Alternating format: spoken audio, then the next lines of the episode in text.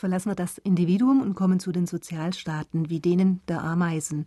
Hier ist die kollektive Intelligenz gefragt. Was genau ist das?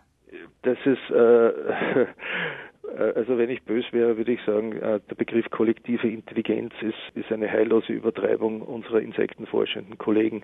Aber man, man, man meint damit, dass Individuen, die wie zum Beispiel Ameisen oder Bienen oder so, wo das Individuum ja nicht gerade das im Vergleich mit Säugetieren ja nicht gerade das Musterbeispiel an Intelligenzleistung liefert, äh, dass, dass der, der ganze Staat eben Wunderdinge zustande bringt.